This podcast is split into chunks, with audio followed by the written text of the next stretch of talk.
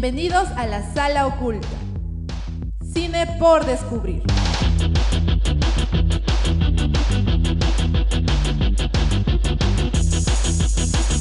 Programa producido por Club La Cuarta Pared.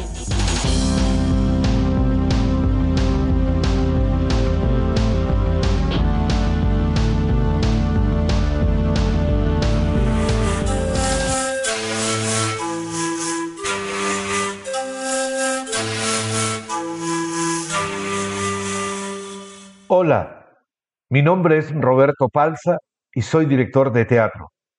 Y mi poema favorito es Los Heraldos Negros de César Vallejo. Hay golpes en la vida tan fuertes. Yo no sé.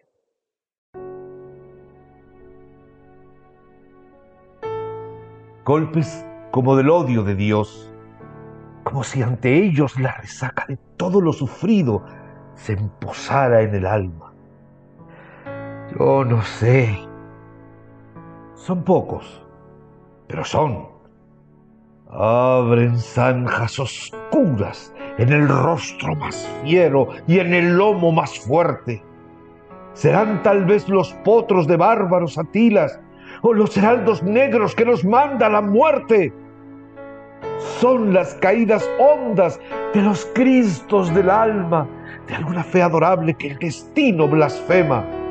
Esos golpes sangrientos son las crepitaciones de algún pan que en la puerta del horno se nos quema. Y el hombre, pobre, pobre, Vuelve los ojos como cuando por sobre el hombro nos llama una palmada. Vuelve los ojos locos y todo lo vivido se emposa como charco de culpa en la mirada. Hay golpes en la vida tan fuertes. Yo no sé.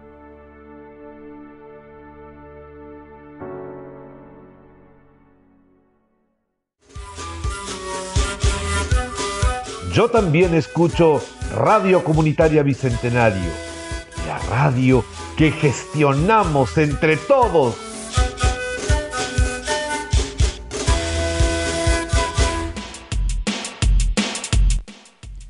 Muy buenas tardes, buenos días y buenas noches para todos los que nos están escuchando. Ahora estamos en Radio Comunitaria Bicentenario, esto es la sala oculta y sobre todo, repito, muy buenas tardes para los que nos están escuchando en vivo hoy 4 de abril eh, del 2022 y para los demás que nos escuchan en repeticiones o en Spotify o Google Podcast también. eh, buenas tardes, buenas noches, buenas, buenos días, ¿cómo estén? Hoy estamos, aparte de yo y Leo, tenemos alguien, alguien nuevo ha venido a esta cabina. Eh, sí, adelante, sí, presente. Adelante, adelante. Muy buenas tardes chicos, en realidad mi nombre es Jenny Carolina Cero y he venido como invitada para poder hablar un poco del cine y todo lo que conlleva, ¿no? Hablar de ciertas películas y las novedades que tenemos para esta semana. Exacto, muy bien. Tenemos bastantes novedades, sobre todo para el club directamente. Y bueno, vamos a hablar sobre un- el balance, ¿no? El balance trimestral de las películas que, Ya, eh, bueno. pas- Pasaron eh, enero, febrero y marzo, en la primera semana de abril. Y bueno, se estrenaron muchas cosas, tanto Bastantes. en cine como en streaming. ujú, ¿no? Y hoy vamos a ver, vamos a hacer este balance cada tres meses para ver cómo va yendo el año en respecto a los estrenos, este, si son buenas o malas películas, ¿no? Ujú. el camino del cine en general. Así que, el camino del cine. así que ya pues, empezamos. Empezemos con las noticias entonces. Eh, Muy bien. Bueno, ¿Qué tenemos? Eh, primero para quitar lo internacional, porque tenemos algo importante del club, es que Bruce Willis eh, se retira de la actuación. O sea, él anunció, bueno, su familia anunció que se retira porque le diagnosticaron una enfermedad que eh, le causa problemas a- en, en la Comuni- comunicación. Ajá, para comunicarse. Hablar, este, escribir. em, el- no me acuerdo cómo se llama la enfermedad. Es este. Bueno, es una enfermedad que es degenerativa, obviamente, y que le está impidiendo comunicarse con, con los demás y facilidad. Y obviamente es algo muy complicado cuando vas a ser eh, actor, ¿no? Sobre todo si no Sobre puede, todo, sí, sobre claro. todo si, si se va a comunicar y Sí, todo eso. De hecho, este, eh, de eso. hecho, ya ha habido este, comentarios de directores, ¿no? Cuando se supo esta noticia de que notaron este deterioro en las actitudes de, Will- eh, de Bruce Willis. Y es una pena porque Bruce Willis es este, un actor ya mítico. Es un gran actor. Yo es, creo que es un muy buen actor. Primero, actor. eh, eh, hizo Duro de Matar, eh, trabajó mucho con Shyamalan en Unbreakable, en Split, en Glass. Este, trabajó con Walter Hill en Last Man Standing. Y Pulp Fiction con Tarantino. Tarantino. Y Sin City con Robert Ro- Rodríguez. Tiene- Creo que esa fue la última. No, la última película in- creo que fue. eh, Importante, Glass. Glass, ¿no? Glass o los ex- porque claro, los Indestructibles fue antes. Sí. Este, y de ahí se dedicó a hacer películas directo a, a video video. prácticamente, ¿no? Que son películas que son pues que las renta, o sea, no, no tiene mucho presupuesto, no tiene mucha calidad porque por lo general siempre son hechas a menos o por directores menos conocidos y que están iniciando. Y bueno, y tenemos estrenos supuestamente para, si vemos en internet, tiene estrenos para esta, o películas sin anunciar todavía, son como siete, Leo, te pasé, vimos. Sí, sí, sí. Son un bastantes. Y son todas, y todas, son, direct to directo video. video. Eh, bueno, creo que es una pena. Jenny, tú también obviamente conoces a Bruce Willis, creo que lo hemos visto a todos, ¿no? En Duro Creo de que sí es un Matar. gran actor, ¿no? Ujú. Y sobre todo en el ámbito de la acción. Sí, en el, gran- en el ámbito de la acción, dramas también, el sexto sentido, por ejemplo. Bueno, Ah, y comedia también y, eh, participó en Friends. ah, claro. sí, Tam- hizo al padre de Emily en la sexta temporada. También en no. Twilight Zone, el reboot de los 80, también participó en el primer capítulo, que es el uno de los pocos interesantes que hay en, esa, en ese revival de Twilight Zone. Eh, os los recomiendo que lo vean, donde él actúa y supuestamente su él mismo se va a invadir a su casa. Una historia medio rara. Tienen que verla. Nada, Eh, una pena. una pena, creo yo. También eh, Jim Carrey también anunció que se iba a retirar. Mm, O bueno, más o menos porque dijo que, eh, que ya hizo mucho y que posiblemente vuelva a trabajar si le dan un guion, eh, o sea, dramático, un guion que lo llame realmente, ¿no? Yo creo que se Entonces- está haciendo el interesante, lo- mi amigo Jim Carrey. Es que igual no lo llamaba mucho, pues tiene a Sonic ahora, Sonic 2, y de ahí no... Sonic 3 está confirmado, ¿Sí? pero no, no está confirmado que lo va a actuar, pero yo creo que sí regresa. Mm, Bueno, habrá que ver. Es que El- igual, igual Jim Carrey ya es un actor de, de carrera, es también otro mítico. Desde la comedia hasta el drama ha hecho muchas cosas. Dineros, te voy a decir algo. Ah, Sí. bueno, sí. O sea, claro. Dineros, dineros, dineros. Em, Tiene que pagar las cuentas. a mí, a mí me gustaría verlo, ahora que no ya no está en su faceta este, cómica de comedia corporal como en los 90, eh, me gustaría verlo en dramas tipo Eternal Sunshine of the Spotless Mind. No sé si vieron esa, Eterno Resplandor de una mente sin recuerdos. Sí. No, no la el, vi. el show de Truman. Esa sí, el Truman Show, muy ya, buena. eh, en Tiene una de terror también, ¿no? Me acuerdo. Creo que sí, no me acuerdo cómo se llama. Eh, ¿23? Ajá, esa. Sí. Eh, su último papel dramático fue una serie llamada Kidding. No sé si la vieron. Yo no la vi, pero no. cuando salió, eh, porque era como el revival de Jim Carrey antes de Sonic, eh, le aplaudían mucho su papel dramático. Así que eso. Y nada, ahora Diego tiene noticias sobre el, este, club? el club, sí. Sí. creo que es una gran noticia y la noticia más importante, de, de frente lo digo, no tengo miedo a decirlo.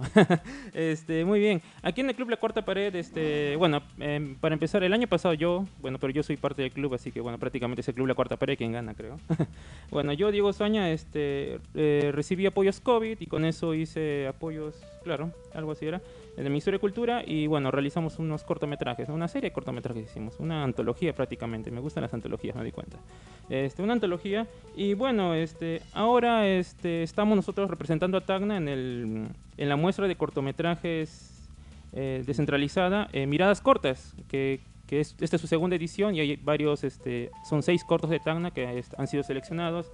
Hay trabajos, hay un trabajo de stop motion, es- ya había visto el trabajo de antes de este señor. Eh, hay otros trabajos también documentales, hay otros ficción y otros que me parecen experimentales. Creo que hay una variedad, está surtido en, por la región de Tacna las, las propuestas que hay. Sí. Y, y bueno, creo que esto es algo bueno para el club, para todos los que participamos en, este, en estos proyectos. ¿no? Leo también participó, participó, bueno, Diana, que es la protagonista de este, de este fragmento, bueno, de esta, de esta parte del corto. La, una parte 1 es. Tenemos una parte 1 porque hay parte 2 y parte 3, pero parte 1 es la que está representando. Y bueno, inicia, inicia este 7 de abril, este, este 7 de abril va a iniciar y, y bueno, espero que todos vayan a mirar la página, es de Casa Independiente Perú, Casa Independiente es quienes están organizando este, es como un festival virtual Sí, prácticamente. son cortos, los pueden ver totalmente gratis. Sí. Igual yo ya había visto algunos cortos de miradas cortas de Apurímac y de Ancash. El año pasado, claro. Sí, y, eh, y es muy interesante porque eh, son cortos de personas normales, ¿no? Ujú. A- algunos son muy independientes, ¿no? Con los recursos que se pueden, pero la narrativa siempre es interesante. No, eh, me llama mucho la atención el de el animado. El animado, sí, sí, sí. Puedes buscar su canal en YouTube, tiene bastantes trabajos. Ha hecho un videoclip, si no me equivoco. Antes ya he visto su trabajo de este señor, eh, que estaba muy bueno, voy a decirlo, muy bueno, eh, de stop motion. Y bueno, no, los invitamos a que sigan a Casa Independiente Perú, está en Instagram, en Facebook, este...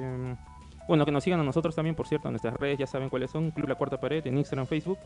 Y bueno, no más noticias más adelante, quién sabe, quizás tengamos algún contacto más directo y lo pongamos aquí por la radio, no sé, no quiero asegurar nada, pero ahí estén atentos todos. Sí, y eh, cuando veamos los cortos, estaría bueno que, o sea, no sé, una transmisión en vivo para verlos todos. No- igual no sé si puede. No sé si No, puede. no sé si podamos, incluso que nosotros participamos, no sé si se puede Sí. hacer eso. No creo que se pueda. Bueno, al menos yo planeo escribir algo de cada ah, corto. bueno, sí, si quieres escribir, bueno, Para claro. darle más visibilidad, Sí. porque es, es por tiempo limitado. Ah, eso, es, eso es. No es que se queda permanentemente. Por ejemplo, nuestro corto va a estar como cuatro días nada más y Sí, desaparece. del 7 al 11. Y los anteriores también van a estar cuatro días así más o menos. Entonces, por tiempo limitado y bueno, ¿no? Eh, creo que sí es bueno, es bueno apoyar estas iniciativas, sobre todo que apoyan al cine regional, porque no participa el Lima, es más de las regiones. Y para que vean, ¿no, muchachos? Algo que decimos aquí en el club es que no importa si tienes la cámara más cara del mundo, lo importante es que lo- con lo que tengas hagas tu, lo que quieres, tu arte. Para mí es lo importante, yo creo. Y lo hemos demostrado aquí en el club haciendo con nuestro video con celular. Hay que darle al botón de play. Sí, hay que darle botón de grabar y listo. No, no tienen que pensar, ay, es que no tengo la cámara de 60 mil dólares, que no tengo, mi, no tengo nadie que me ayude. Pues son excusas. Yo creo que aquí todos podemos hacer, hacer cine si queremos. Sí. Y Y bueno- también podrías comentar, ¿no? De que hacia dónde va dirigido el corto, o sea, exactamente cuál ha sido la creación del guion. Ah, bueno. Qué bueno que lo digas, sí, me había olvidado de hablar de eso. Bueno, sí, Desdémonas parte 1, este... eh, el, el- el primero por el título, Desdémonas este, viene del nombre de la obra de Otelo, que Otelo es un militar y Desdémona es su esposa, que al final es... Otelo termina matando a su esposa por celos, ¿ya? Pasa una historia todo ahí, pero la- al final la mata por celos. Entonces, este, en esa temática de... que hay con la violencia contra la mujer y otros estereotipos que hay contra la mujer y todo lo que se pasa siendo mujer, este, hemos decidido hacer este- estos cortometrajes, ¿no? Sobre todo por en el club el 90% son mujeres, entonces más eso, ¿no? Eh, ¿Cómo nació todo esto? Obviamente yo soy hombre, así que ¿cómo he tenido, ¿no? Para, para ver esas ideas, ¿no? Obviamente he conversado con las chicas, cada una he conversado, eh, me han dado su testimonio de sus historias, que, de lo que pasan, ¿no? Eh, me han contado cosas, algunas son muy fuertes, voy a decirlo, que todavía no, no están en ninguno de los cortos. Pero este, en base a esas experiencias que me contaron, de cada incomodidad que han sufrido, por ya sea por eh, machismo o, o violencia o u otras cosas, por el hecho de ser mujer, es que eh, han nacido, ¿no? Han nacido los... Me he inspirado para hacer los libretos.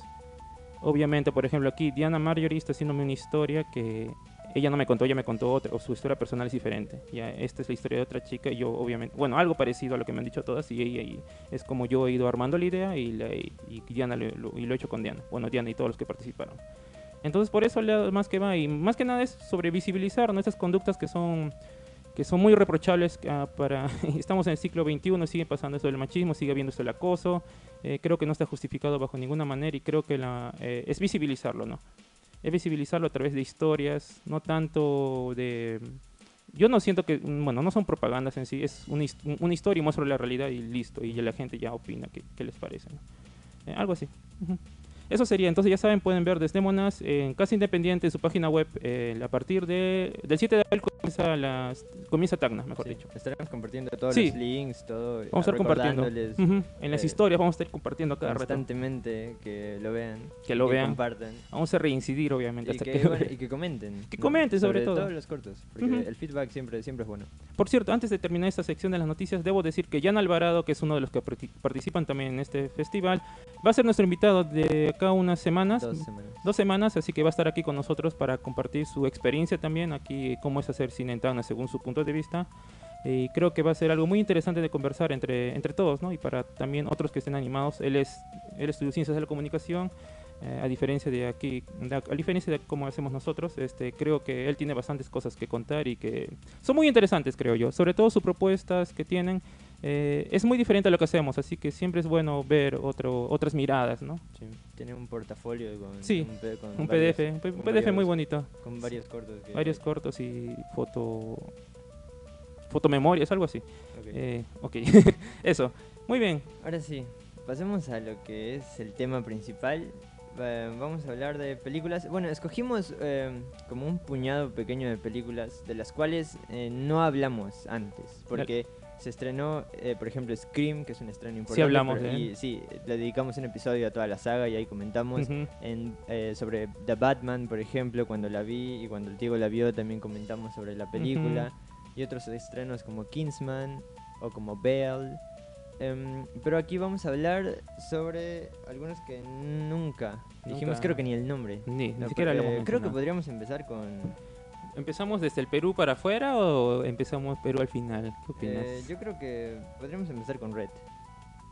Ah, Red. Vamos Sí, a empezar Red, con Turning Red. Que es, Pixar Turning Red. sí, que es Pixar, una que es, eh, digamos, la más conocida de estas, ¿no? Porque se estrenó hace un par de semanas y ya memes, todo. hay todo. O Fans. sea, es una película de Pixar, así que igual, igual que pasó con Luca, igual que pasó con Soul, la gente ve Pixar, ¿no? Es Obviamente. Pixar ve y lamentablemente no se estrenó en cines, es por Disney No, Plus. sí. Y a pesar de que ves la película y al final dice eh, optimizado para IMAX 3D, todavía sale otras cosas y bueno. A ver, eh, ¿quién, ¿quién se aventura a dar su opinión sobre Turning Eh, Red? Primero, eh, yo introduzco y de ahí ustedes hablan. ya, ya, ya, ya. Turning Red, eh, dirigida por Dami Shi, que es una. eh, bueno, es su ópera prima, eso es importante. Ah, pero ya. ya había trabajado con Pixar en el corto Bao. Ah, ya, ya, sí, sí, sí. Sí. Em, Red trata la historia sobre May, que es de, de una familia oriental que vive en Canadá y que está tiene como 13 años y está pasando por la adolescencia, ¿no? Y entonces parte de su tradición que a ella no le dijeron es que su familia tiene como un pacto de convertirse en pandas rojos Pandas rojos. pandas rojos y a ella le ocurre eso de la noche a la mañana. Y entonces tiene que lidiar con ese problema mientras está pasando por toda clase de, de cosas que le pasan a los niños cuando entran a la adolescencia. ¿no? Eh, se hace mucho énfasis en temas de eh, que le llega el periodo, este, el despertar del deseo sexual, este eh, tipo contradecir a los padres. ¿no? Y Rebelarse. eso. La rebeldía. Y, y eso, es una historia no muy típica, parece no muy típica de Pixar, no, pero como la cuentan con la animación y con los chistes, a mí se me hizo muy amena. Y para mí está muy buena, ¿no? No sé qué opinan ustedes, Jenny, por ejemplo. Bueno, por ejemplo, a mí me encanta Pixar, porque a diferencia, bueno, a pesar de estar subsidiado por Disney, de alguna forma hace cosas mm, más humanas, ¿no? Sí. En este caso, May me parece una historia muy humana, sobre todo que refleja las características de una niña, el ser, este, de alguna manera, por cosas un poco, o sea, es llamado, ¿no? Quiere jugar, solo no se preocupa por cosas profundas. Sí. El hecho de que también me gusta más su madre, ¿no? O sea, cómo es que ella la controla. De alguna manera esto pasa en muchas familias, ¿no? Ella siempre trata de ser la niña perfecta y esto hace que el red tenga el eslogan de abraza tu panda. Abraza tu panda que refleja mucho el aceptarse como uno es. ¿no? A pesar de que una persona pueda tener, en este caso May, nadie le dijo que se iba a transformar en un panda, a pesar de que era muy tierno porque a mí me encantaba, me encantó mucho, de alguna forma siento que hacen mucha aceptación en que debemos de aceptarnos también como somos y no podemos cambiarlo y eso pues a mí me fascina bastante. Sí, y también es tipo una como una línea que ha ido siguiendo Pixar, ¿no? Esta última esta última camada de películas que sacaron como Soul o como Luca, que también tienen este moralejas, digamos, similares. Ese trasfondo. Sí, eh, tipo que dejaron de lado, ¿no? Ese, como empezaron con la aventura total, ¿no? Como Toy Story o Cars o Los Increíbles o la película de los bichos. Ahora la aventura es para adentro, algo así. Igual Sí, que Inside Out. Inside Out, muy buena también. Sí. Incluso también este Good Dinosaur, que también tiene cosas de aventuras, este trata sobre aceptar al, al- a ese dinosaurio que no es un T-Rex, ¿no? Ah, bueno, sí. Sí. Claro, Good Dinosaur. A, a diferencia de- del, bueno, del cine interior de las animadas de Disney, ¿no? En donde te mostraban algo completamente irreal, ¿no? Por eso es que muchas personas tienen de alguna manera expectativas tan altas que no son tan reales, ¿no? Y eso es lo que... Sí, y también, y también por eso ha habido este, esta especie de remakes, o sea, los live action que ha hecho Disney, ¿no? Tipo, eh, ya no estamos en la época del primer Blancanieves, ¿no? Ujú. Las ideologías cambiaron y bueno, Disney tipo lo quiere corregir, aunque a, mí no me parece necesario, Lo quiere pero haciendo adaptar. live action, sí. Ah, no, bueno, eso de la live no es otro tema. Pero Turning Sí. Red, eh, a mí me encantó, me, me pareció bastante mm, Bastante buena, creo yo. Me ha gustado el tipo de la animación, sobre todo eso, que ahora los personajes son más expresivos porque no están persiguiendo ese hiperrealismo. ¿no? Y que varias gente dice, ay, es que la animación ahora ha bajado de calidad. No, no ha bajado de calidad, simplemente han escogido otro estilo y tienen la misma calidad. Es más, creo que le sienta mejor porque después de Coco y todo esto, Soul, ¿a dónde más puede ir Pixar ya a, a- a hacer la realidad real? Ya no tendría sentido, ya no sería animación. Bueno, sería animación técnicamente, pero no sería algo, ¿no? Creo que no sería el camino, creo yo. Ahí tenemos este Mitchell contra las máquinas, que hace algo diferente. Y que no tenemos que ir al hiperrealismo porque si no, pues mejor hacemos películas con personas. Eh, bueno, regresando a Turning Red, eh, creo que es una película genial. El tema ese de que nos decía Celeste que no estaba tan claro el del periodo, aquí queda Sí, que está, claro. que está re- yo pensé que estaba más, más sutil, pero está No, recontra es- claro es el tema del panda rojo, solo son mujeres, este lo del periodo, este las toallas, es, es más, lo dicen en la cara Lo dicen, prácticamente. sí. Claro, claro que al final no por lo eso, van por por, eso otro a mí lado. también este, eso de, de que el panda rojo significa en realidad este, la llegada del periodo no me parece una lectura simbólica, digamos, porque la misma película es, es la trama. Sí, lo deja, lo prácticamente, deja ¿no? claro. Por eso yo cuando escribí para este para la página había dicho que una lectura, digamos, más tipo una una lectura más eh, digamos profunda que se le puede hacer a la película es la aceptación de la tradición, porque para el final no, y esto lo escribí, este Mei tiene que utilizar a su panda como una atracción para ese domo o bueno, ese el edificio donde ella vive, que es como un- una iglesia de su o sea, de su religión, Es un templo, es un templo Eh, sagrado ese- de, ese de su familia. ¿no? Y ella tiene que usar su panda como una atracción, ¿no? Claro. para atraer a los A la gente, a la no- gente, a los conseguir- y turistas. conseguir dinero. Eso, eso me gustó mucho que dijiste, pero yo también lo vi al principio, antes de que ver eso, porque no había leído porque tenía spoilers. Yo cuando vi que estaba usando el panda para hacer esas cosas tan Sí, tontas para claro, conseguir dinero, a mí me pareció también. que era como la... ¿Cómo se dice? La, la mercantilización de la... No, ¿cómo decirlo? Este, um, por no decir otra palabra. Mercantilización de la, de la tradición, o sea, convertir la tradición en simplemente objeto de feria, algo así. Pero al final lo usa para algo que realmente apoya su tradición, ¿no? Sí. Entonces creo que eso también es otro mensaje que está, ah, digamos, claro, creo. Y algo más que podría decir es que está ambientada en 2002 y que creo que va dirigido para personas de mi edad más o menos, porque éramos adolescentes en esa época.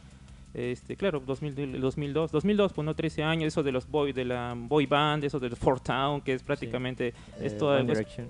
que prácticamente eso ya no existe ahora. Bueno, en el occidente ya no hay mucho, antes había bastante, más que nada ahora en Corea, ¿no? En Corea hay varias boy bands, pero ahora acá en occidente no hay casi, no hay.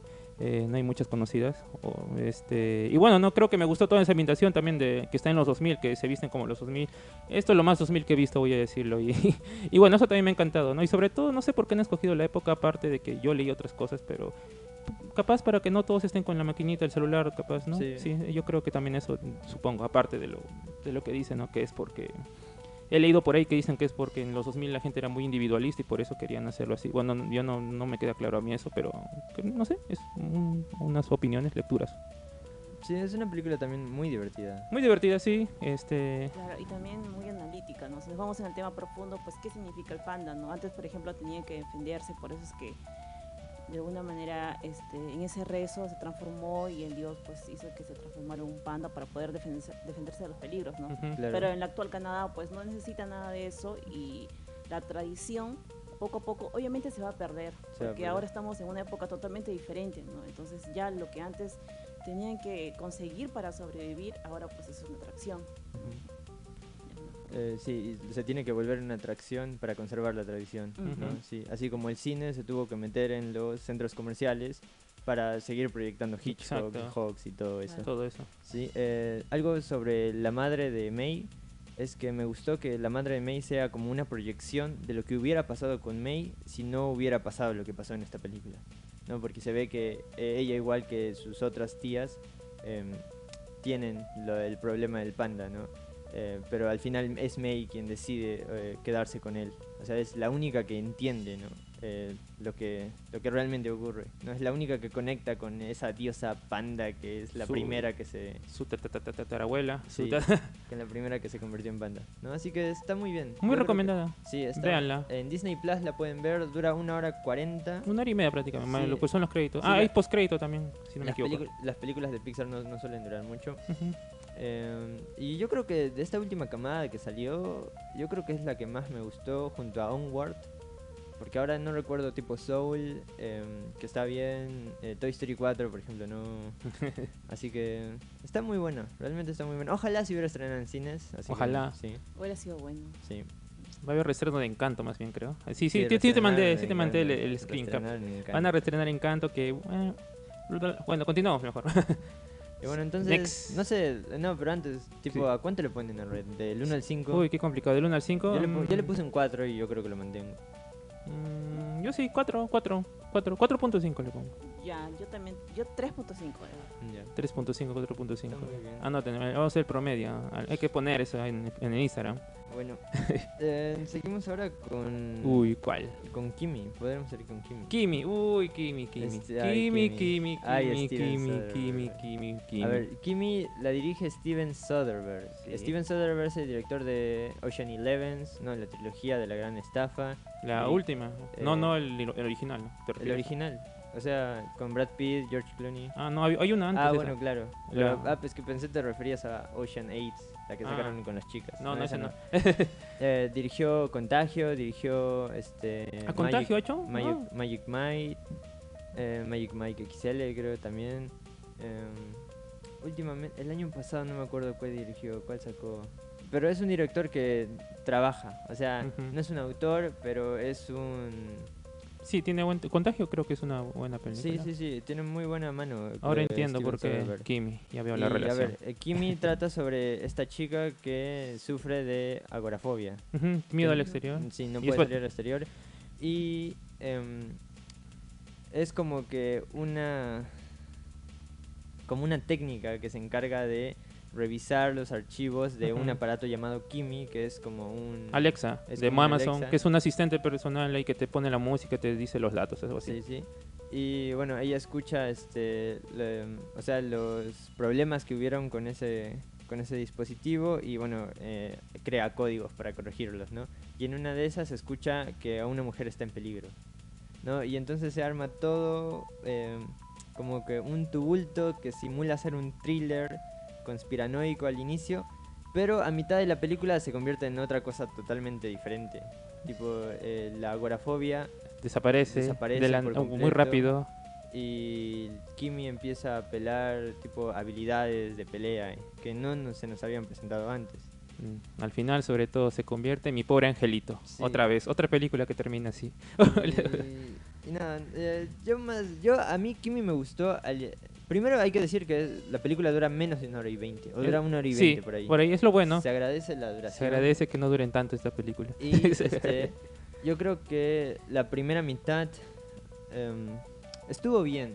Tipo, simuló ser un poco Blowout, que es una película de De Palma, que yo creo que es una obra maestra total. O sea, bueno, no Blowout, sino una cáscara de Blowout.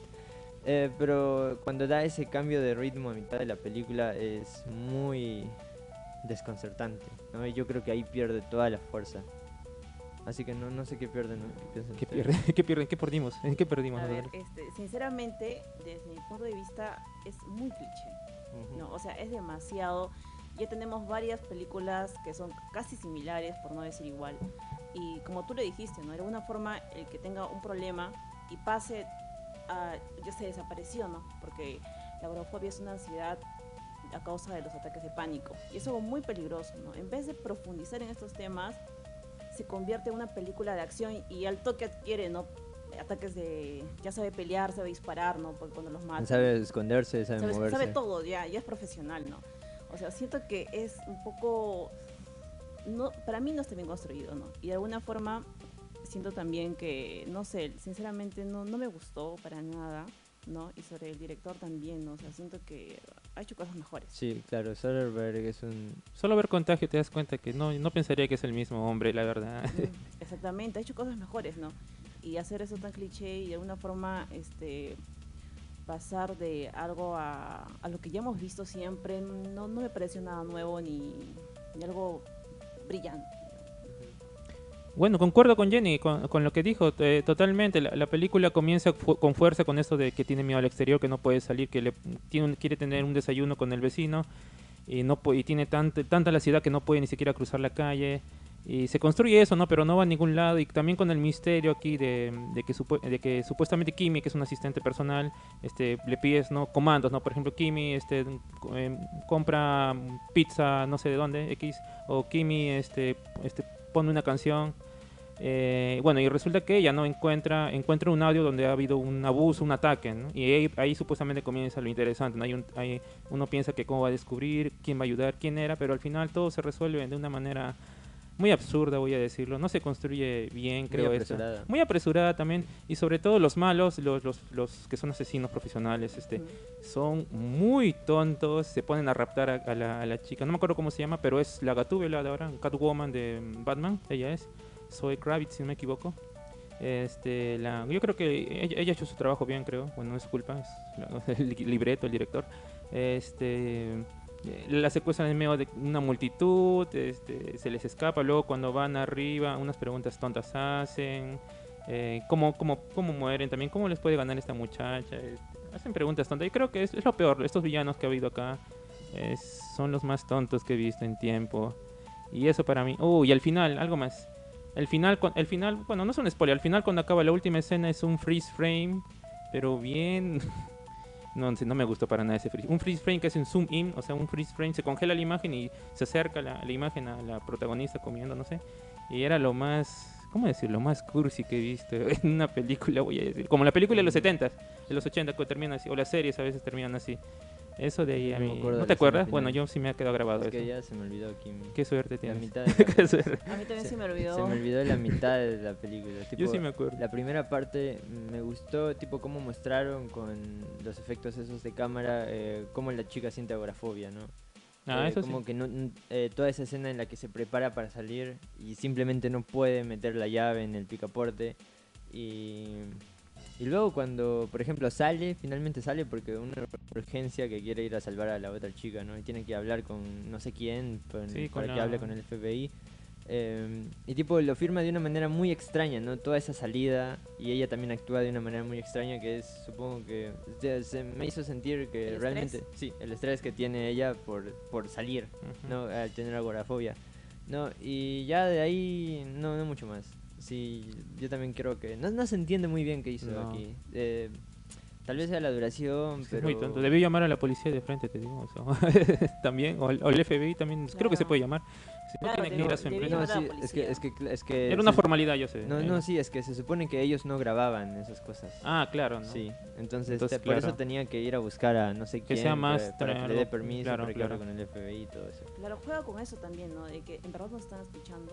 Sí, Ah, eso también. Se toca varios tópicos, eh, la falta de privacidad, este, la corrupción en las corporaciones, porque Ujú. hay, eh, no, la escena inicial es como que alguien tiene que matar a alguien para poder ascender y todo eso, Sí. que nos están vigilando constantemente también. Pero tampoco profundiza No, más. sí, eso también, por la duración y por eh, todos los temas que quiero tocar, se dejan todo a media. y Lo del eso COVID también. eh, sí, lo del COVID también, y nada. Todo. ¿no? Sí, yo, yo hasta le, le puse un 2, creo. Porque me pareció entretenida, pero cuando la vas pensando, tipo, se te va cayendo más. Si piensas más, se pone peor. Es ese tipo Sí. de películas. Mejor, mejor no pensar. Para ver y no pensar. Para ver y no pensar. Es que yo creo que, bueno, si hay una tarde, no tienes nada que hacer y bueno, no hay nada totalmente. Dura, bueno, dura poco. Dura también poco, es lo bueno. Y también eh, que yo la vi porque decía Soderbergh, no Steven Soderbergh, que yo al tipo, el- este, o sea, Lo no ves me interesante. un autor, autor, pero es un, es un profesional. O sea, ya es un director hecho y derecho, Soderbergh. Así que por eso la vi. No, y también porque duraba poco. Pero es un 2 para mí. Bueno, ya saben, cinco. HBO Max está disponible. Yo también, pero nunca me llamó la atención. Yo le pongo 1.5. Yo le yo he sido muy cruel, ¿no? Yo le pongo uno, ¿no? Y aparte, este, también, o sea, ella era la supuesta heroína, ¿no? ¿Qué pasó con la chica? O sea, con Ah. la que, o sea, no, no, no Ah, concluyeron verdad, la historia. Me he hecho acordar. ¿qué fue? No. Ah, no, pero sí, lo meten a la cárcel, sale el hombre.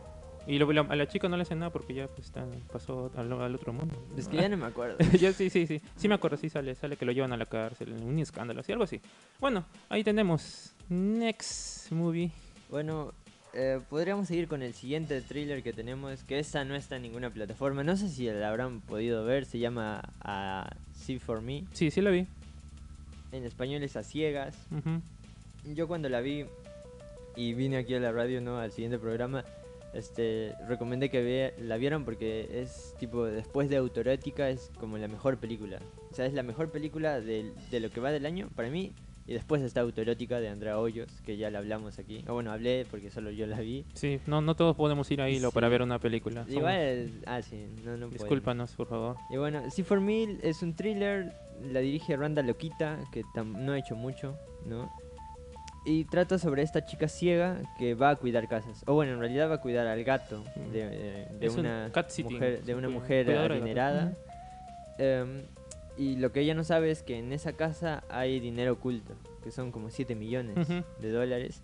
Y justo la primera noche, o la segunda, bueno, una noche caen eh, un grupo de ladrones, tres, que saben dónde está el dinero, piensan que la casa está sola, o sea, está vacía, y bueno, se meten y tienen que empezar con un taladro porque es una caja fuerte a, eh, A sacar el, al sacar el dinero y todo eso. ¿No? Y bueno, pasan cosas que tienen que ver con que la protagonista sea ciega y con que ella no es una buena persona. A Eso es lo pesar- que me a- gustó. A, pesar de que es una discapacitada, es no, no está bien. No, es pesada, voy a decirlo. Es muy engreída, es muy testaruda. Es Este, y, y tipo es, o sea, es mala persona porque Sí. le roba, roba las casas donde Es maligna, ni siquiera eh, es mala. es- roba las casas que cuida y se aprovecha de su, de su condición de estar ciega para apelar al, a, este, a, la, a la empatía de los demás, para que no la culpen, Claro, no y la para que no la juzguen. No la y tal. juzguen, y salvarse todo. No, y eso también es lo que me pareció. Aparte de que es, es un thriller que es- a mí está muy bien dirigido, tipo la acción, la espacialidad se entiende totalmente eh, y la cuestión moral de los personajes. No, Eh, primero con el con la chica, tipo hay un momento donde ella hace un trato con los que están robando la casa. Sí.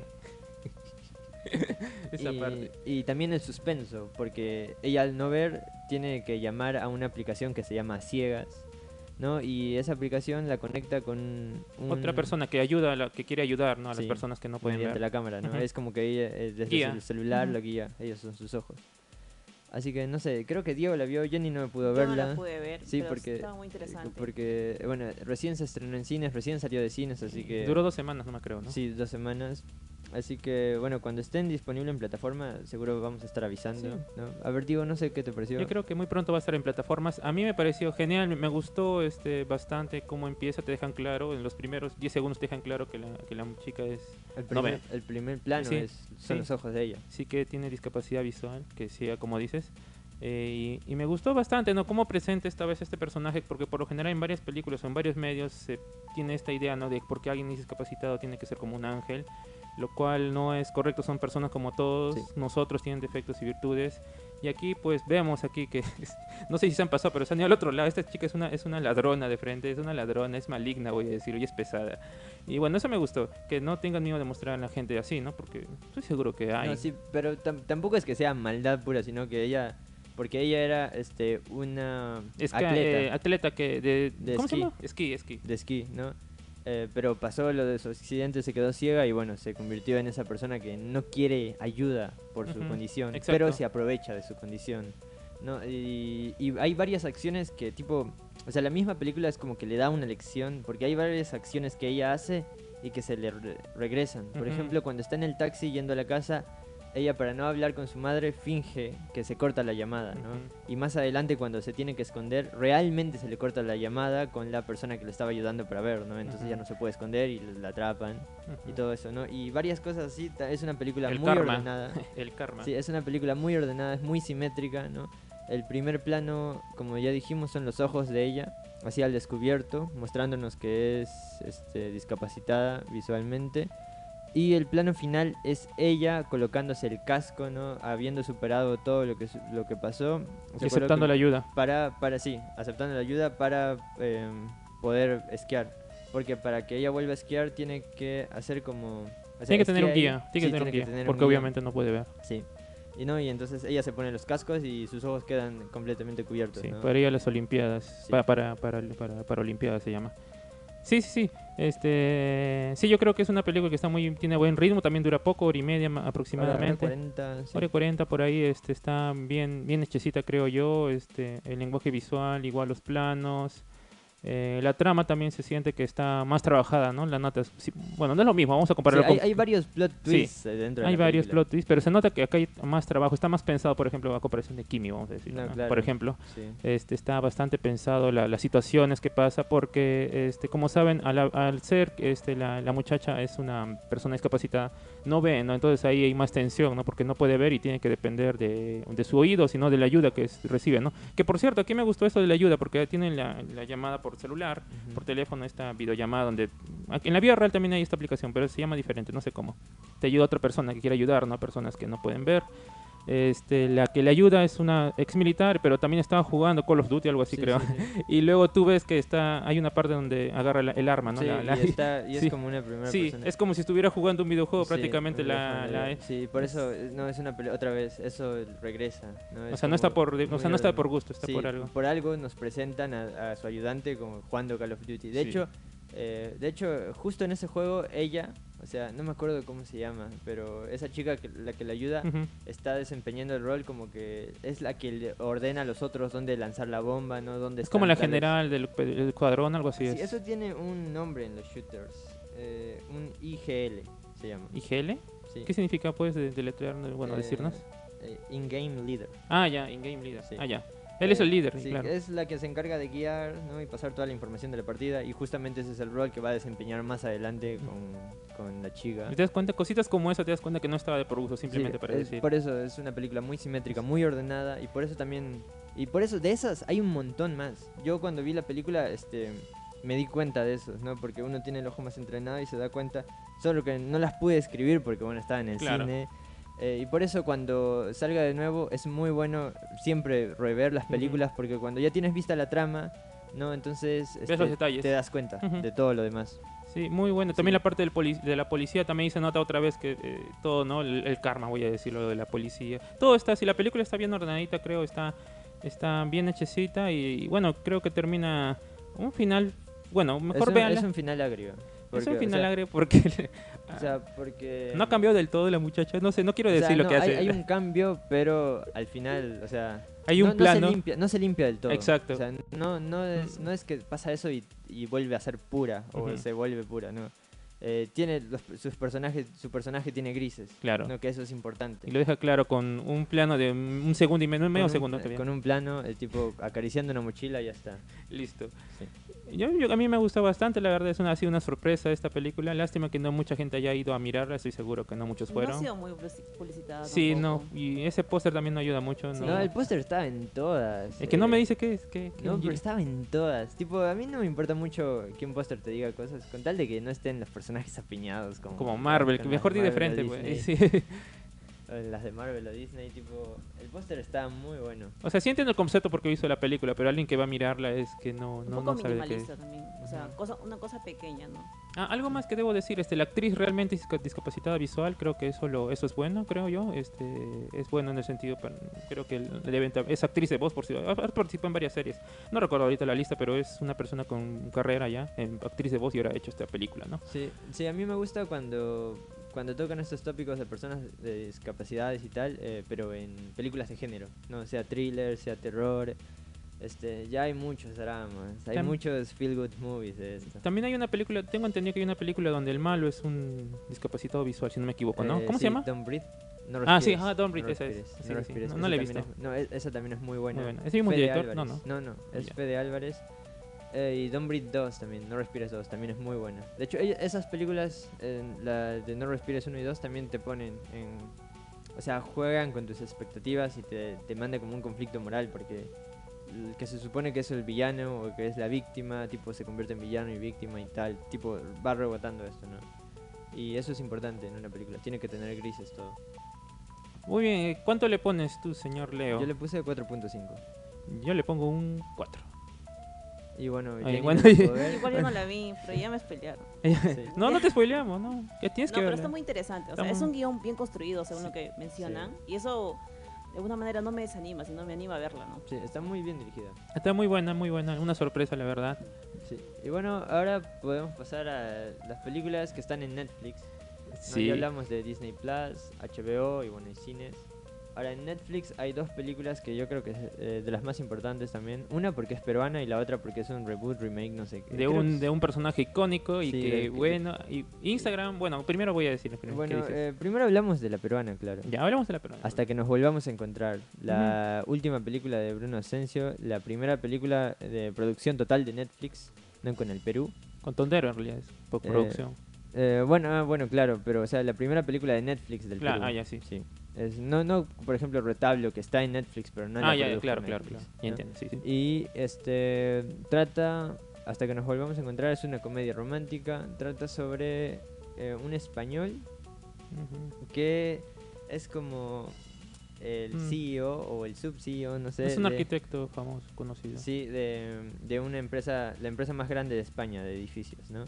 Y viaja al Perú, a Cusco, para hacer un edificio ahí. Y necesita cosas como tipo ver los lugares, ¿no? Conseguir los permisos y tal, para hacer el primer edificio siete estrellas. del Hotel Perú. siete estrellas. Ah, hotel, hotel siete estrellas del Perú. ¿No? Y en el camino se encuentra con una chica que es mochilera y que es tipo completamente op- lo opuesto a su estilo de vida. Una ¿no? hippie, eh, Sí, es prácticamente. una hippie. Pero lo más hippie que he visto es. ya. No, no es lo más hippie que he visto, pero está ahí. Y que, mm, y que nada, ¿no? Se enamoran y tienen que... Y bueno, pasan cosas de que él tiene que destruir, tipo, o comprar, ¿no? Los lugares donde ella está viviendo. eh, pero ella no quiere que lo vendan porque, bueno, respeta, ¿no? Sus tierras, es el lugar donde creció y tal.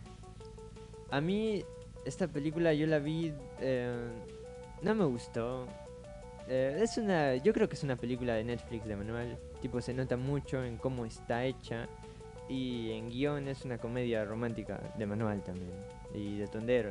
En automático, como tú dices a veces. Sí, la, la película está completamente dirigida en piloto automático. También es una publicidad gigante al Perú. Tipo, ahí los personajes te tiran datos curiosos y datos locos. Y esas cositas que y- aparecen como de a datos, ¿no? Que no veo para qué están al costado, aparecen de Puno a tanto y tanto di- distancia. Te aparecen las regiones al costado. En la, en la pantalla mismo te aparecen. Ah, Ah, claro. Sí. Igual eso es por la cosa de él, ¿no? Que trabaja con laptops y celulares. Eh, em, pero lo que me llama la atención es que los personajes mismos te dicen, y tipo, es muy notorio realmente que los personajes te dicen, no, mira, este lugar fue el primer en toda Latinoamérica de talto, de tanto, en realidad esto, esta cosa es peruana, ¿no? Y, o sea, se nota mucho el comercial. También, eh, realmente, es una película olvidable, yo creo. Es tipo, es entretenida dentro de lo que cabe. Eh, está Wendy Ramos, que yo creo que ella es, o sea, está, es tipo lo más divertido de la película. No es muy divertido, pero al menos hay algo divertido dentro de la película. Eh, su historia de amor creo que no se desarrolla eh, realmente bien. O sea, no sientes empatía, sientes muy lejana esa relación o esa no relación. Muy rápido también. En cómo lo Em, plantean. Sí, y, y nada, realmente no, es que no hay mucho que comentar sobre la película porque no hay mucho de, de cine dentro de esta película. No sé qué opinas tú o qué opinan Jenny. ustedes. Claro, no es lo peor que ha hecho Tondero, ¿no? En realidad, este trata de una relación muy física desde el principio, ¿no? Sí. O sea, y muestran más eh, cómo es que ellos se atraen. Creo que eso es su romance, ¿no? Y se basa en eso, cómo ellos se atraen. Y de alguna forma tratan de mostrar, es que eso, ¿no? Se necesita hacer publicidad de alguna manera al Perú en base al cine, porque pueden haber apostado por otras cosas, ¿no? Y de alguna forma hay tantos comerciales que ha hecho eh, el Ministerio de Cultura que no han llegado a nada. Entonces siento que es un gasto y también hacer esto y el director también que tampoco, o sea, tampoco es hay que, tampoco hay que pedirle mucho, ¿no? O Mañana te cuento, uno, dos. No, mm, no, o sea, no, es muy vacía y aparte tampoco me gustó la fotografía, ¿no? No o sea, me hubiera gustado que si van a hacer algo que va a reflejar lo que es el Perú, que busquen planos, que aprovechen eso, ¿no? Y que de Tipo- alguna manera, ve- o sea, que wow, ¿no? Así Sí, uno ve Guaynaipacha, por ejemplo, Claro. o Retablo, Sí. ¿no? Y se nota la diferencia. Retablo, se por ejemplo. nota Es la enorme, es diferencia, se nota y es mucho más construida y mucho más hermosa sobre todo. Sí. ¿no? Ni menos presupuesto. Y menos, sí, sobre todo eso. Bueno, Estoy seguro que es menos presupuesto que sí, esta sí, película. Es- una película de Netflix, Emanuel. Tiene el, el filtro que tienen todas las series o todas las películas de Netflix. Mm, Yo diría que este es un filtro muy diferente, diría. Se ve, no voy a decir que se ve mejor o peor, pero es diferente, yo lo he visto, sí. Yo, es que eh, tiene un filtro, o sea. Sí tiene algo, tiene voy a decir, pero Sí, sí, se ve raro. Se ve- ah, raro. se ve como si fuera... Me, me parece que han querido hacer acuarelas, me parece que han querido irse por ese estilo, pero no le no, no lo cuajan bien con todo lo demás. o sea, algo así como acuarelas, óleos, parece los colores que, que han querido hacerlo. Se ve medio raro, alto, alto contraste y los colores bien coloridos. Una cosa que no he visto mucho en las películas, pero bueno. eh, Eh, no sé, ¿tú qué opinas? Ah, bueno, yo- Bueno, por mi parte, yo la vi, este, la vi, la vi por lo que era, obviamente, ¿no? Yo ya tenía idea más o menos a dónde me metía. Este, yo no creo que, he visto bastante en las redes sociales que la tiran de mala de lo peor que hay y total, estoy totalmente de desacuerdo de esa gente, de esa gente. Eh, no me parece una buena, no, para mí no es buena película, pero tampoco es tan mala, creo yo. Está, no, tampoco diría que es regular, es regular para abajo, pero Sí, yo, yo, cuando, yo cuando la vi les dije eh, que está mal, pero no tan mal. Exacto. Sí. Y no está tan mal, la gente está tirando hate por tirar hate, creo yo, este no no ven más allá. Yo sé que quizás el Bruno Asensio no es el y yo le he dicho que no es el mejor director y todo eso. Y bueno, eh, pero creo que en general no es una película mm, mala mala. Creo que hay películas que está cada semana y que son gringas con más presupuesto todavía y que son malas, ma- peor que estas, voy a decirlo. Y, y la gente, bueno, no sé, no, no ve eso, no, no analiza eso. O sea, yo no creo que sea tan mal esta película, en primer lugar. Eh, segundo, sí, estoy de acuerdo con, con lo que dices Jenny, con lo que dices Leo con respecto a esta película. Es muy, como dice, automático, muy vacío, algunos dicen. Pero también es una comedia romántica, es una película comercial. Stephanie Cayo y el, no me acuerdo cómo se llama el, el actor. Eh, bueno, su relación, como digo, es básica, ¿no? Pero para mí no estaba tan mal, o sea, estaba más o menos hasta que hay una parte en que se separan porque tienen que buscar uno al otro, ¿ya? Ahí para mí se me hizo, re- bajó así, pero como reco- bajó recontre, porque no pasa nada, prácticamente la va a buscar y la va, le- buscar y la encuentra, no pasa drama ni tensión, y no sé, le roban, se cae, algo, no, no le encuentra o no, no pasa nada, o sea, prácticamente es voy de punto A a punto B, pero sin nada en el medio. A partir, y eso es a partir de la hora y hora y tantos, creo. Entonces, para mí sí. ¿Tanto tiempo pasa desde que ella se va? No, a partir de la hora recién se va. Sí, hora y media. Uh, la película dura hora y media, no, menos, menos todavía. Sí, dura hora y media. Así que creo que se va, o minuto y 10, 1 y 10, 20 minutos, 15 minutos. Bueno, la, sí, se va bastante, bastantes minutos, no está. Así que este en ese tiempo, pues para mí recontrabajó, porque está más o menos, pero ahí recontrabajó porque vas del punto A al punto B, pero no pasa nada en el medio, solamente lugar tras lugar, tras lugar, tras Sí, lugar. o sea, y no... la, la tiene que encontrar, pero no sabe. O sea, no tiene idea de dónde está. Sí. No va a Puno porque ella, ella le había dicho que siempre quería haber Sí. ido a Puno, pero ahí no la encuentra. Y de ahí no se entiende a dónde va realmente, porque termina en la costa. Sí, y se va con unos con otros unos youtubers y los llevan así el viaje y parece que ha pasado 10 minutos, pero en realidad para ir de Puno aquí que son como dos días creo. Bueno, no sé. Bueno, la cosa que sí, se siente muy vacío eso, eso de pues no no no no hay drama, no hay tensión, o sea, ¿qué, qué pasó? Pues no, pues se hubiera caído, se hubiera le hubieran robado algo, ¿no? Eh, eso, ¿no? Eh, pero a, a pesar de todo esto, yo creo que es una película que está ahí, creo, no creo que sea muy mala. La gente, es- creo que, eh, por cierto, en el Instagram nos respondieron, a, a- nos respondieron que, bueno, nadie nos dijo que les gustaba, pero me dijeron de más o menos para abajo, varios respondieron que no les gustó en nuestra en nuestro Instagram. Eh, bueno, repito, yo no creo que sea una película tan mala, creo que aquí los compañeros han dicho también cosas, algunas cosas positivas, creo. Mm, yo, yo creo que. mm, Yo escribí que. Eh, lo único positivo que. Bueno, que Wendy Ramos, que está graciosa, no, no mucho, pero al menos algo. ¿No? Es un comic relief. Eh, otra cosa que. El hotel, ese que va a ser el chico, es un MacGuffin total, ¿no? Eh, no, no significa, por supuesto, que la película tenga elementos hitchcockianos, porque no tiene ninguno, ¿no? Solo es un dato ahí al azar que tiraron. Tipo, le salió un MacGuffin el hotel. Y otro es que al final el celular se resignifica, ¿no? Porque el celular sería, bueno, ¿no? El celular representaría todo lo que es el capitalismo que viene a traer este Ujú. chico, ¿no? Con toda la tecnología que se pone en la tradición de ella. Y bueno, en un momento se rompe y eso es como que ocasiona una riña entre los dos. ujú. Y bueno, ella ya se lo queda. Y cuando lo conecta para cargarlo, el celular le- se transforma en la manera en que él tiene para encontrarla a ella, ¿no? Entonces se están resignificando un elemento que se nos había presentado como otra cosa al inicio de la película. Eh, pero creo que eso es todo. Y, y por supuesto no alcanza, porque la película dura una hora y media y tiene que haber más cosas. Sí. Eh, se siente realmente muy insípida, muy vacía, em, que te tira todas esas cosas del Perú, pero en realidad no sientes realmente que sea una película muy peruana, no es un retablo. No, obviamente no. Y, eh, y Por ni s- siquiera, si queremos irnos a algo más comercial, tipo Asumare, la película, creo que es una película peruana, pero peruana en serio, ¿no? Con todas las jergas y con Carlos Alcántara tirando chistes y todo eso, ¿no? Aquí hay un momento de blackface de Carlos Carlín. Ah, uy, me hiciste acordar eso. Hoy no. Terrible. no, no sé qué fue ahí. ¿Cómo se les... ay, ay, ay, para los que no saben qué es blackface, bueno, brownface le dicen blackface es cuando en Estados Unidos... Tiene toda una historia. eh, bueno, sí, no por ejemplo. Robert Downey Jr. en Tropic Thunder. Ya, ya. Pero Sí. eso era una sátira. No, sea. sí, claro, pero para que se den una idea, es cuando un actor blanco este, se ennegrece la piel, ¿no? Le pone maquillaje para ser de un personaje negro. Ajá. Y eso. Y acá pasa con Carlos Carlín, que es el popular Tony, que lo hacen pintar. No entiendo para qué hacen eso. No pudieron Sí, conseguir un- tantos real- actores que de otro color o dejarlo así tal O como está. tal como está. No sé, no no, entiendo no se entiende por qué le hicieron eso. No se entiende me, parece absurdo, aparte de darle trabajo para él. Pero no entiendo por qué hicieron eso. o sea, es tonto, o sea, es absurdo y fuera de lugar totalmente.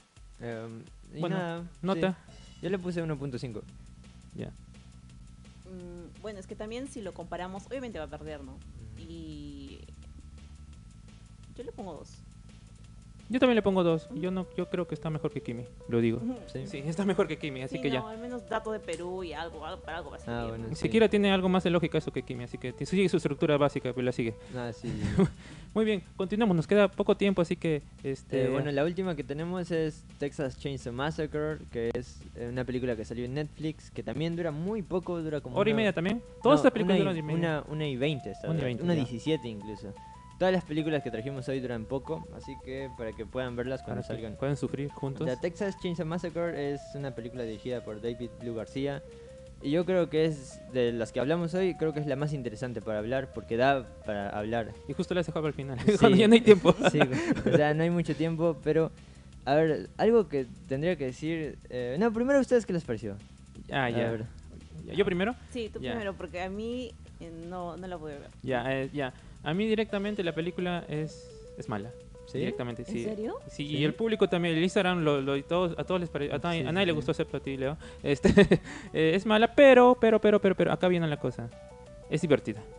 O sea, no tiene sentido nada de lo que pasa, pero es divertida. Ves a Letterface masacrando gente, ves sangre. O sea, si quieres ver esas cosas. Y la película es graciosa. Esa, parte esa parte icónica cuando pasa en el bus, cuando le dice, intentas algo y te cancelamos, bro, Sí. con los influencers. Esa, eso yo creo que es, eso es lo más memorable del día de hoy, creo yo. Ujú. Este, así que tiene momentos así, creo que tiene momentos muy graciosos, muy divertidos, creo que es una película así, pero si lo vemos y sobre todo si la comparamos con ese problema, si fuera aparte esta película yo diría que está, bueno, está mejor, pero este, la comparamos con la original de 1960 y tanto, 74. 74, es que nada que ver una con otra y, y es una secuela directa, es una recuela como decimos, ¿no? Ha cancelado todas las otras secuelas que salieron antes No, no, no, no del todo. Es como un remake, reboot.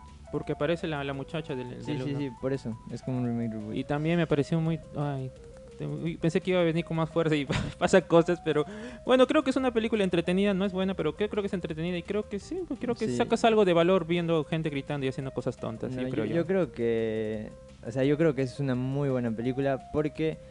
Eh, primero está muy bien dirigida. Si bien obviamente no tiene. Es que compararla con la original Toby Hooper, cómo te dirige, es que yo me vi las, las siguientes de la masacre de Texas y no hay ninguna que se compare con la original. Ni siquiera la 2, que Tom la dirige Hooper el mismo dijo. director. El Tom mismo Hooper dijo que, director. que no podía superarse, dijo, por eso ya. Y, y tipo es muy injusto, ¿no?